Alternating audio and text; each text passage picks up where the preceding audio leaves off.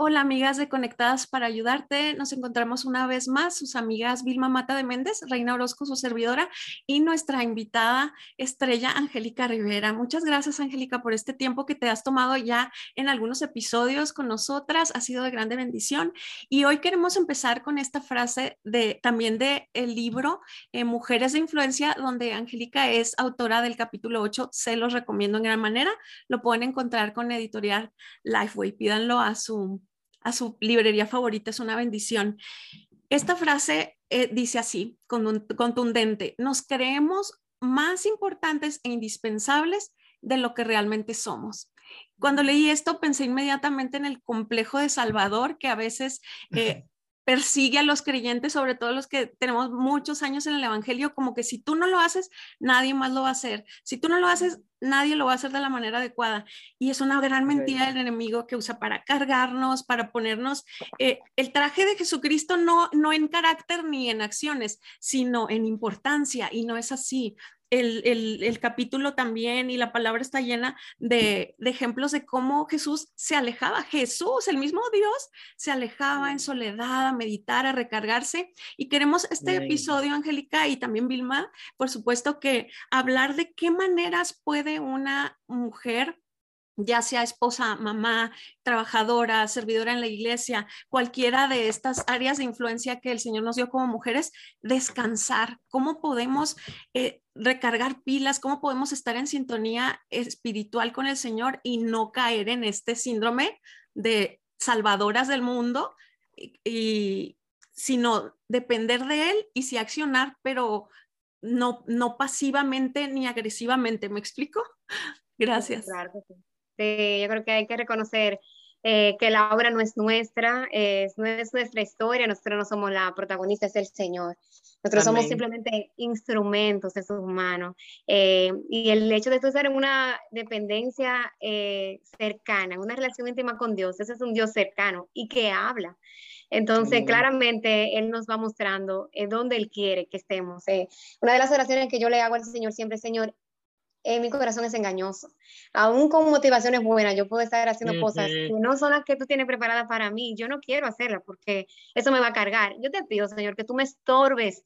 Estorba, Señor, mis planes, mis caminos, si no son los tuyos. Y yo entonces voy a estar eh, con un corazón humilde, dispuesto a ver dónde tú me diriges. O sea, eso aún hasta con cosas de servir al Señor, que a veces yo, como tengo tanto deseo, yo a veces soy muy, muy visionaria. Eh, eh, vamos a hacer tal cosa, tal cosa.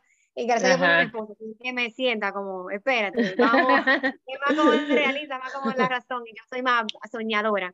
Entonces, como tengo tanto deseo de hacer tantas cosas para el Señor, le digo, Señor, esto era mis planes. Y el Señor se encarga. Entonces, cuando yo veo que no va dirigiendo, yo no hago un pulso de que no, sino si tú no quieres por ahí, yo no quiero hacerlo, porque entonces se trata de hacer mis planes, se trata de hacer los tuyos.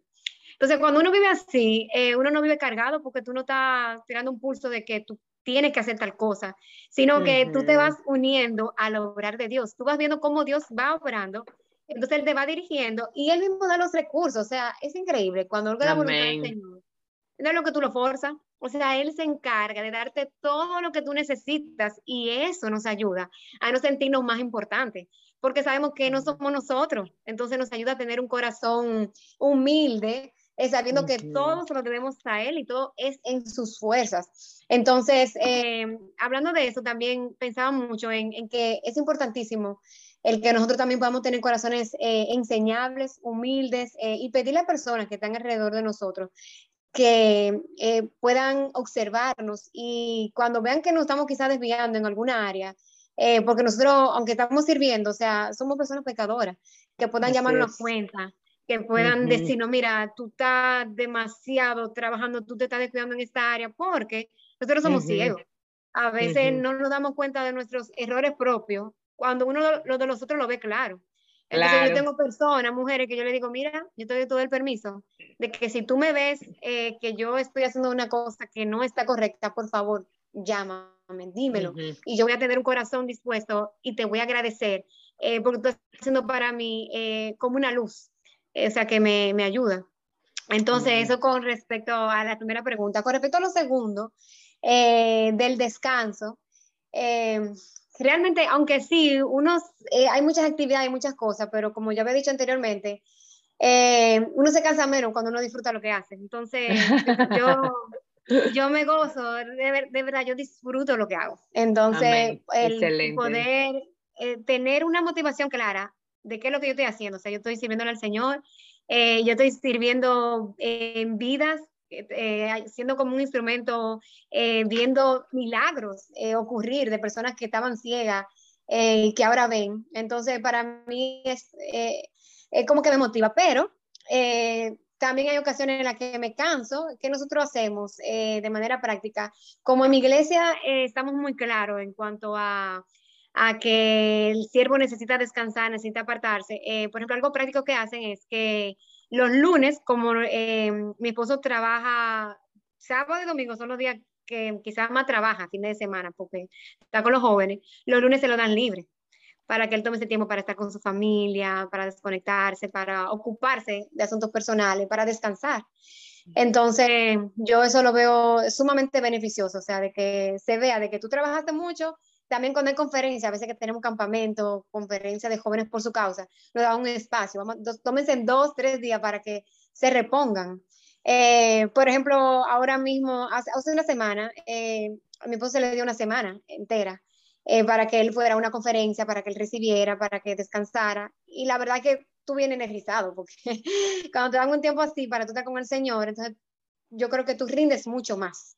Eh, yo creo que hay que ser sincero cuando uno, por diferentes etapas en las que estamos, estamos cansados, no tenemos vergüenza de decirlo. Mira, yo tengo una etapa ahora que quizá tengo un niño pequeño o que no estoy descansando por tal razón, eh, no me siento bien eh, físicamente, tengo mucho trabajo, cualquier cosa, hay que externarlo. a veces uno quiere tener una apariencia de que todo está bien, cuando por dentro nos estamos como descacarando, o sea, nos estamos rompiendo. Entonces, hay que ser sincero y acercarnos y decir, no, mira, yo en esta etapa que estoy aquí necesito ayuda. Eh, y yo creo que cualquier líder lo que haría es preocuparse por el estado emocional, espiritual de aquel que está sirviendo, o sea, porque no queremos que tú estés dando cuando tú no puedes. Y si tu mundo interior está en desorden, ¿cómo tú vas a ayudar al otro a recomponerse? ¿Cómo tú vas a ayudar al otro espiritualmente cuando tú estás mal? O sea, que por eso es lo importante de que eh, nosotros sí tomemos nuestro tiempo de manera eh, disciplinada, de manera diligente, porque muchas veces el tiempo no sobra, hay que sacarlo, o sea, planificado. Ese tiempo es para mi familia, para yo descansar, para, para hacer cosas que a mí me gustan también. Claro. O sea que esas son algunas cosas que de consejo.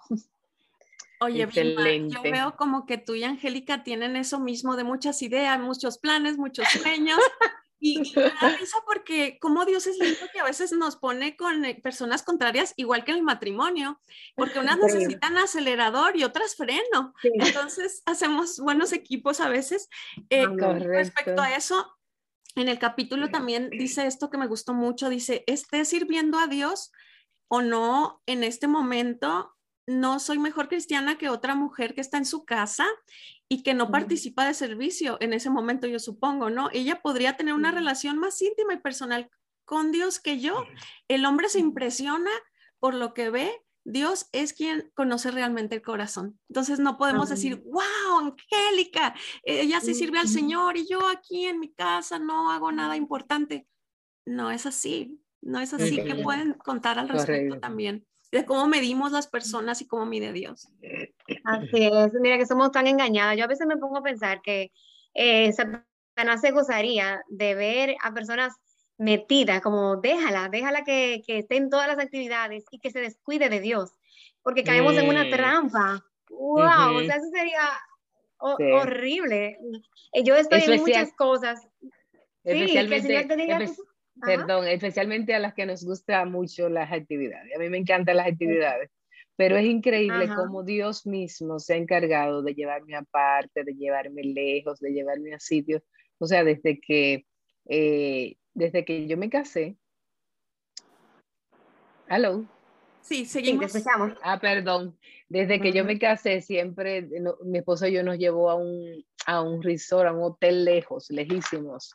Eh, igualmente, yo veo eso, que Dios mismo se encarga, por ejemplo, a veces de darnos ese freno que tú dices, Angélica, y que a veces nuestro cónyuge se encarga, usa nuestro cónyuge, nuestro esposo, de moderarnos. Pero sí, así que eso era lo que... Sí, es. Yo, hay un versículo que siempre eh, pienso que en una ocasión, o sea, el Señor que le dice, eh, apartados de mí, nunca os conocí.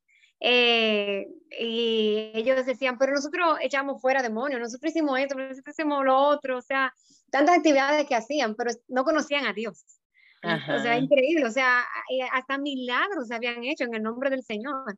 Entonces, eh, quizás una mamá que esté en su casa pudiera decir, pero que yo no estoy sirviendo al Señor, yo me siento, pero no, o sea, no, eso no es cierto. Donde quiera que tú estés, donde quiera, en lo que Dios te haya puesto, que tú puedas transformar eso que se ve ordinario en algo extraordinario, en algo divino.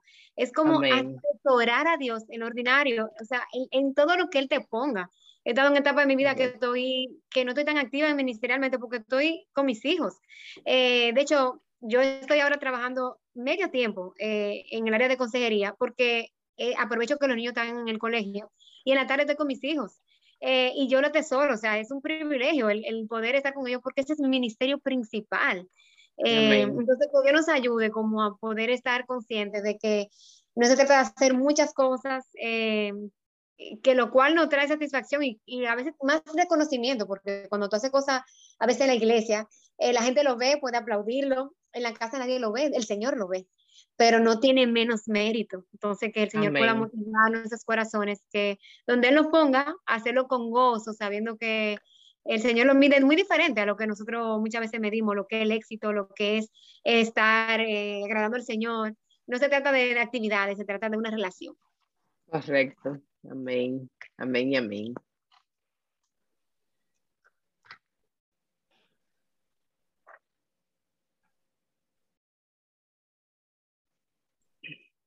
Nos congelamos unos minutos, pero ya estamos. Ah, está bien.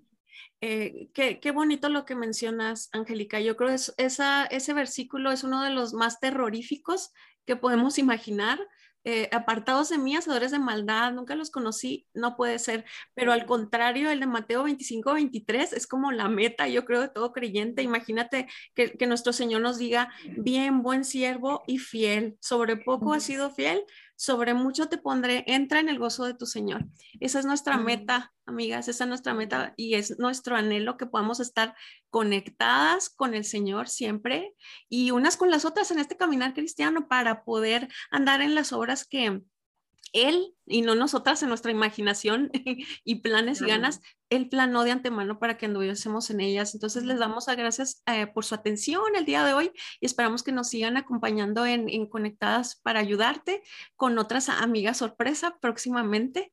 Gracias, Angélica, por apartar este tiempo. Muchas gracias, querida, de verdad. Excelente. mi vida, me ha animado a, estar eh, más conectada con el Señor y, disfrutar su descanso, disfrutar las oportunidades de servicio que Él me da, sean grandes o pequeñas. Gracias de verdad, Vilma.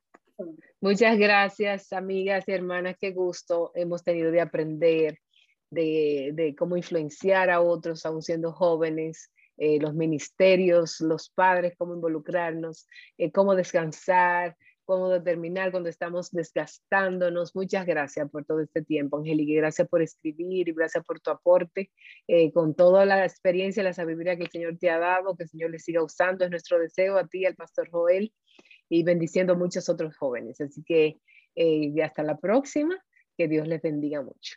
Bendiciones, Bye bye.